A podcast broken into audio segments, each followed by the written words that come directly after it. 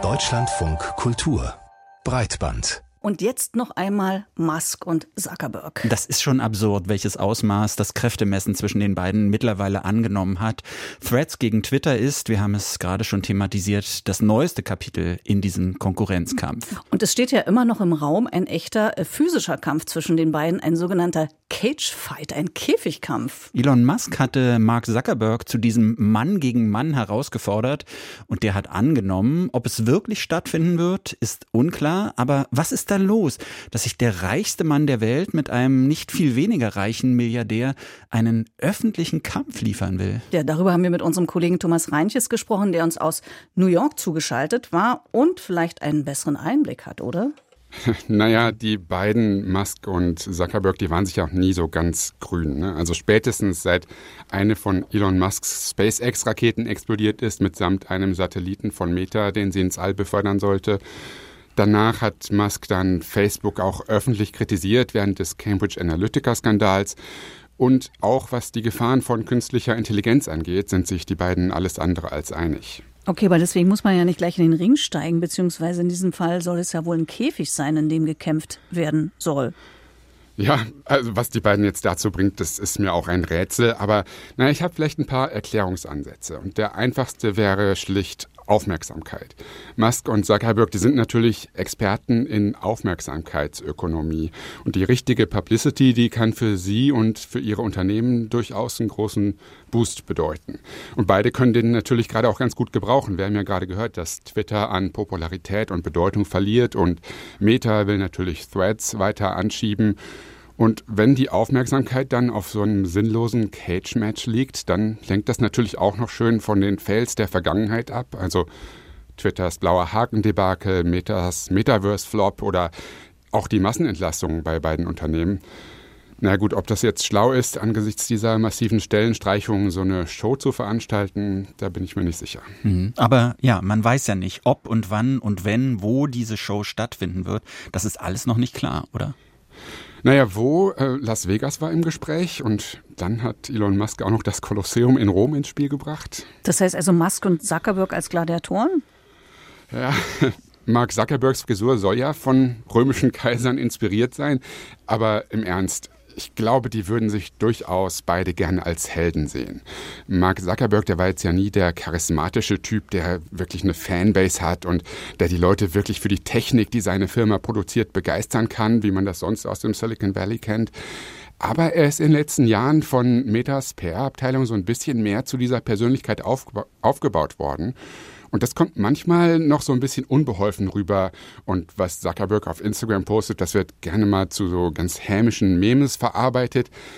Intern musste Zuckerberg zuletzt auch Stärke beweisen und glaubhaft machen, dass er trotz dieser Milliardeninvestitionen ins Metaverse und trotz der Entlassungen noch der richtige Mann an der Spitze von Meta ist, um das Unternehmen durch die nächsten Jahre zu führen.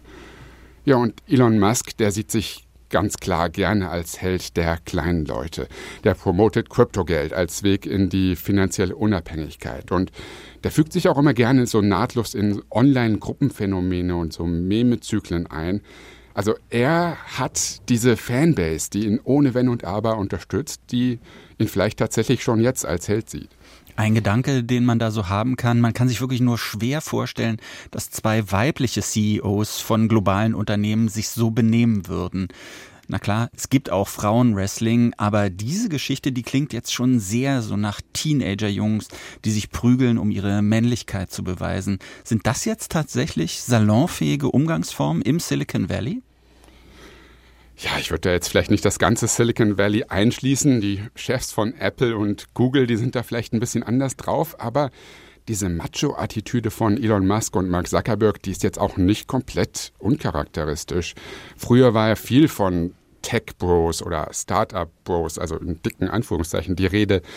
Ähm, das hat sich dann ja anscheinend nach MeToo gebessert, aber jetzt muss man sagen, das war offensichtlich nur vordergründig. Jetzt haben die Bros wieder mehr Oberwasser und betonen ihre Männlichkeit vielleicht noch stärker als vorher. Mark Zuckerberg, der präsentiert sich jedenfalls neuerdings ganz gerne so als starker Mann. Zum Beispiel gibt es einen Instagram-Post, wo er eine tarnfarbene Gewichtsweste trägt, die er beim Ausdauertraining trägt. Und er macht Kampfsport und hat neulich zum ersten Mal auch an einem Wettkampf teilgenommen. Aber es sind ja nicht nur Musk und Zuckerberg, die diese Männlichkeit beweisen wollen. Das stimmt. Einer dieser Vorreiter dieser Männlichkeitsbewegung war Andrew Tate, ehemaliger Kickboxer, passt also ganz gut ins Thema. Als Influencer hat der Kraft und Dominanz mit Männlichkeit gleichgesetzt und ein frauenfeindliches Weltbild verbreitet, bis er dann im Dezember wegen Verdacht auf Vergewaltigung und Menschenhandel festgenommen wurde. Und zwei andere Influencer, Jake Paul und Tommy Fury, die haben sich im Februar einen Boxkampf geliefert und dabei sollen mehr als 800.000 Leute sich einen Bezahlzugang geklickt haben, um dabei online zuzugucken. Und was vielleicht auch noch in diesem Kontext erwähnenswert ist, Elon Musk, der positioniert sich immer wieder gegen gendergerechte Sprache, gegen Geschlechtervielfalt. Und das sind gesellschaftliche Entwicklungen, die von manchen Männern als Aushöhlung von Männlichkeit missverstanden werden. Und ihr Gegenentwurf ist dann eben so eine Überbetonung von allem, was als urmännlich gilt.